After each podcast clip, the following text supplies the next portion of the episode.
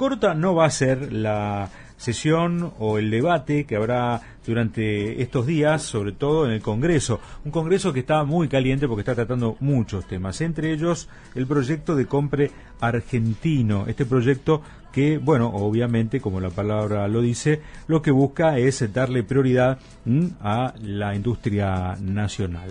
El diputado Marcelo Casareto es presidente de la Comisión de Industria y secretario de la Comisión de Presupuesto y Hacienda, que son eh, dos de las comisiones que mañana van a tratar este proyecto de compre argentino. Casareto está en comunicación con nosotros. Los saludamos aquí desde Regreso 770, Edgardo Chini, Gustavo Guido Llaga y mi nombre es Federico Esmi. Casareto, buenas tardes, ¿cómo va? Hola, ¿qué tal? Un gran saludo para ustedes acá desde Paraná, Entre Ríos. Bueno, muchas gracias por habernos atendido, Casareto. ¿eh?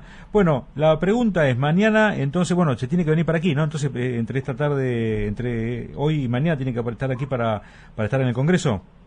Mañana temprano salgo, sí. Bueno. Estar ahí en la mañana. Bueno, ¿de qué se trata el proyecto Compra Argentino? Bueno, el Compra Argentino es una ley que existe hace varias décadas en Argentina, que ha sufrido con los vaivenes del país mayor vigencia o menor vigencia. Eh, básicamente se volvió al sistema sobre fin del 2001, después de la crisis, que significa una protección para la industria nacional frente a la competencia extranjera. De hecho, esos porcentajes se aumentaron en 2017, durante el gobierno anterior, y ahora estamos proponiendo aumentarlos más. ¿Nos puede, dar, ¿nos puede dar un ejemplo? Sí, lo llevaríamos al 15% a toda la industria nacional grande y al 20% a toda la industria nacional pequeña y mediana empresa. O sea que si vas a una licitación del Estado, tenés ese margen de preferencia por ser un oferente de productos de industria nacional, por haber invertido en la Argentina y generar empleo en la Argentina. En otros países del mundo esto se hace, Estados Unidos, por ejemplo, tiene un margen del 30%, eh, bueno, y así lo han hecho las principales potencias industriales. ¿Y hay un porcentaje de integración nacional? Porque cuando uno fabrica algo en el país, eh, uno dice, bueno, está fabricado en el país, pero por ejemplo hay, hay, hay industrias que son ensambladoras, hay industrias que, bueno, para decirlo de alguna manera, arman cosas aquí. Eh, ¿Cuál es el porcentaje? ¿Cómo, cómo saber la cantidad de, empleados que, que tiene? ¿Cómo darle prioridad justamente al que más trabajo aporta, no? Está establecido en la reglamentación. O sea, tiene que tener, según el caso, un mínimo de un 40-50% de componente nacional. Ah, perfecto. Hay, diputado Edgardo Chini, buenas tardes, ¿cómo le va? ¿Qué tal? Eh, hay una postura de la oposición de Juntos por el Cambio que hace foco en lo que habla o lo que denomina la posibilidad de un incremento del gasto público, que por cierto está en debate también dentro de la fuerza gobernante, ¿no? A partir incluso en lo macro del acuerdo con el Fondo Monetario Internacional. Al respecto, ¿cuál es la, postura de quienes impulsan el proyecto? Nosotros creemos que hay que apostar a la industria nacional.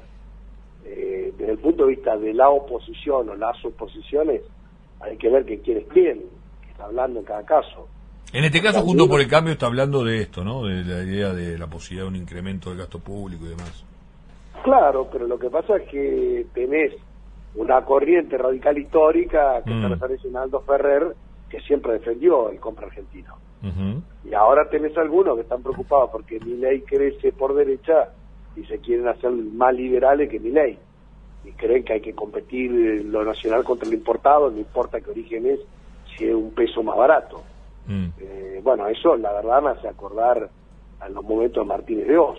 No sé si ustedes se acuerdan, cuando fue la, la discusión de aquella silla nacional y de mala calidad y que el boom de lo importado iba a dar mejores productos y más baratos. Mm. Y eso tiene un momento inicial de decir, ah, qué bueno, mm. hasta que se quede un hermano tuyo sin trabajo, un primo tuyo sin trabajo, hasta que cierre la pyme de tu pueblo. Y bueno, y eso pasó sobre fines de los 70 con Martínez de Oz, eso pasó este, también en los 90 y eso pasó también en la segunda parte del gobierno de Macri donde cayeron 25.000 pymes.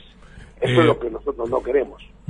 eh, sí, habría que ver Plata Dulce de nuevo y allí está también está muy bien está muy bien contado. Eh, ahora, en lo que tiene que ver con la tarea de conseguir los votos suficientes este, en la Cámara Baja, ¿cómo se encuentran? Bueno, siempre es un trabajo contar. ¿no? Nosotros no tenemos mayoría propia, nosotros tenemos 118 diputados, necesitamos 129 para abrir una sesión. Así que siempre necesitamos que alguna de las oposiciones nos acompañe. Nosotros Mañana tenemos una ronda de invitados importantes. Va a exponer, por un lado, Ariel Eseale, que es el secretario de Industria de la Nación. También tenemos una representación de la CGT, del Movimiento Obrero. Hoy hablé con Héctor Daer, va a estar Francisco Abel Furlán, que es el secretario general de la UOM de la Argentina, Miguel Horacio Jerez, de UTICRA, del, Sindicato del Calzado, Gustavo Gándara, de la UOCRA, que es director ejecutivo de la Fundación de la UOCRA, de la Unión Industrial Argentina va a estar Pablo Dragún, eh, el director del Centro de Estudio de la Unión Industrial Argentina, Francisco Abramovich. Estos fueron designados por Daniel Funes Rioja, con quien hablé hoy. Y también tenemos mm, alrededor de 10, 12 cámaras empresarias adicionales. Toda la industria nacional va a pedir por la aprobación de este proyecto. Marcelo, Marcelo Gustavo Idoyaga, buenas tardes. ¿Qué em, tal? Marcelo, bueno, uno de los temas conflictivos estuvo relacionado con los laboratorios nacionales y el PAMI. Conozco bien el tema de los laboratorios y, y de alguna manera hubo, ¿cómo puedo decirlo?, por parte Juntos por el Cambio, especulación al respecto, ¿no? Bueno, ¿qué reflexión le merece el tema? Bueno, haber mencionado que esto beneficiaría al PAMI a través de los laboratorios nacionales por la concentración que tienen. Bueno, hay organismos que no estaban comprendidos en el COMPRE argentino porque tienen un régimen diferente. Caso de IPF, Aerolíneas Argentina, el PAMI. Ahora, el proyecto del Ejecutivo planteaba incorporar el PAMI. La gestión del PAMI actual ha bajado mucho el costo de compra en todos los rubros, en medicamentos, en pañales descartables y demás. Lo ha informado de esa manera Luana Bulovich y su equipo de gestión. Pero bueno, estamos para discutir. Nosotros eh, no tenemos ningún interés económico. En lo personal yo no conozco a ningún dueño de ningún laboratorio en la Argentina y nunca me pagaron ninguna campaña, como dicen los de Juntos por el Cambio. Eh, más, he visto algunos de ellos que han estado fiscales de Juntos por el Cambio. Obviamente, laboratorios nacionales han financiado campañas de Juntos por el Cambio, sí. Exactamente. Pero bueno, no vamos a hacer de eso una novela. Puede estar o puede no estar, eh, lo vamos a ver cuando comencemos la reunión mañana de acuerdo al consenso que se genere. Lo que sí nosotros eh, planteamos como una condición defender la industria nacional, defender la inversión nacional y defender los puestos de trabajo en la Argentina. Casareto, le consulto sobre lo que está pasando dentro de la alianza gobernante, el Frente de Todos. ¿Cómo está viviendo estas eh, peleas, estas tensiones entre el presidente y la vice y algunos sectores como por ejemplo la Cámpora que critican mucho a Alberto Fernández? Bueno, nosotros hicimos una coalición en 2019. Nadie dijo que éramos lo mismo. Había distintas visiones, algunos más cerca de Alberto Fernández, algunos más cerca de Cristina Fernández, otros más cerca de Massa, que inclusive había competido en la candidatura a presidente en el turno anterior, otros más cerca de los gobernadores, como en mi caso, yo soy peronista y entroviano, y no participaba de ninguna de estas líneas nacionales, otros más cerca de la CGT, otros de los movimientos sociales, y ahora lo que tenemos es un gobierno de coalición. Alguno por ahí quiere que esto sea como un regimiento, donde haya órdenes y acatamiento de las órdenes. Y nosotros somos dirigentes políticos y nos gusta discutir las cosas. Así que a mí no me preocupa que haya discusión. Al contrario, creo que eso dinamiza la coalición. Y bueno, y a veces uno tiene que ver qué es lo que está de este lado y qué es lo que está enfrente. Mm. Y ahí se define de que hay coincidencia. Yo apoyo al presidente de la Nación. ¿Y usted cree que está bien hacer todo esto público y no en privado? Mira, cada uno lo hace como quiere. Yo no le doy la receta a nadie. ¿Cómo le voy a decir yo a Alberto Fernández o a Cristina Fernández o a Massa o a un gobernador si tiene que hablar o no tiene que hablar? Van a hablar cuando tengan ganas, no me van a preguntar a mí. Este, así que no creo que haya que asustarse mucho. Pero hay una sensación, hay una sensación, diputado, que, que este, que el sector del gobierno que, que más está, digamos, eh, cercano a la línea que hoy por hoy encabeza el presidente Alberto Fernández, están como más dispuestos a salir eh, a la superficie fijando posiciones explícitas, ¿no? Este, se percibe, digamos, de alguna manera un contrapunto que anteriormente por ahí se tenía puertas adentro, quizás se evaluó una nueva estrategia, pero estamos percibiendo, ¿no? Algo en este sentido que no está llegando, este, digamos, a, a una situación extrema, pero que se está dando con más contundencia. Bueno, para eso están ustedes que son observadores. Yo soy un protagonista la vida. Está muy bien, está muy bien. Yo está apoyo muy bien. Al, al, presidente. Ahora, si vos me decís, Máximo Kirchner propone adelantar la vigencia del salario mínimo vital y móvil. Y yo estoy de acuerdo.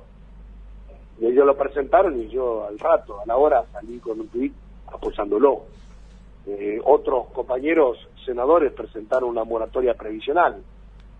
Y bueno, y lo presentaron y también al rato yo dije que estaba de acuerdo. O Sergio Massa presentó un proyecto para adelantar la vigencia del mínimo no imponible de ganancias y también estoy de acuerdo. Entonces, lo que yo creo que no hay que ver tantos fantasmas. ¿Y cómo le vamos a prohibir a Máximo o a Massa o a José Mayans que presenten un proyecto, si son parte de la coalición de gobierno? Así que a mí me parece que es solidaridad, solidaridad dinámica. Nosotros queríamos dos grandes objetivos. Uno, que la Argentina creciera y dos, que creciera con inclusión social. La Argentina después de la pandemia está creciendo y en cuanto a la inclusión social tenemos luces y sombras. Hay más creación de empleos, hay una baja de la desocupación, hay una baja de la pobreza, pero hay una inflación alta mm. y hay niveles de precios que nos preocupan y que tenemos que corregir. Así que Casareto le gusta... como parte del gobierno yo tengo que reconocer eso y decir que es una asignatura pendiente que todavía tenemos. Claro. Casareto, ¿le gustaría que el presidente busque su reelección? Tiene derecho a presentarse. Eh, eh, en sí, todos los presidentes de la Argentina que tuvieron la chance de presentarse lo hicieron. El único que no lo hizo fue Néstor Kirchner, pero bueno, fue Cristina en ese turno. Pero después todos intentaron. En el caso de Macri fue el único que la perdió, que se presentó a la reelección y perdió. O sea que la valoración de los argentinos no ha sido muy buena. Gracias, Casareto, por esta comunicación. Le agradezco la gentileza y le mando un saludo. Gracias, eh. hasta luego. Hasta luego. Marcelo Casareto, diputado del Frente de Todos, presidente de la Comisión de Industria y secretario de la Comisión de Presupuesto y Hacienda. Mañana tratan el proyecto allí en el Congreso sobre Compre Argentino.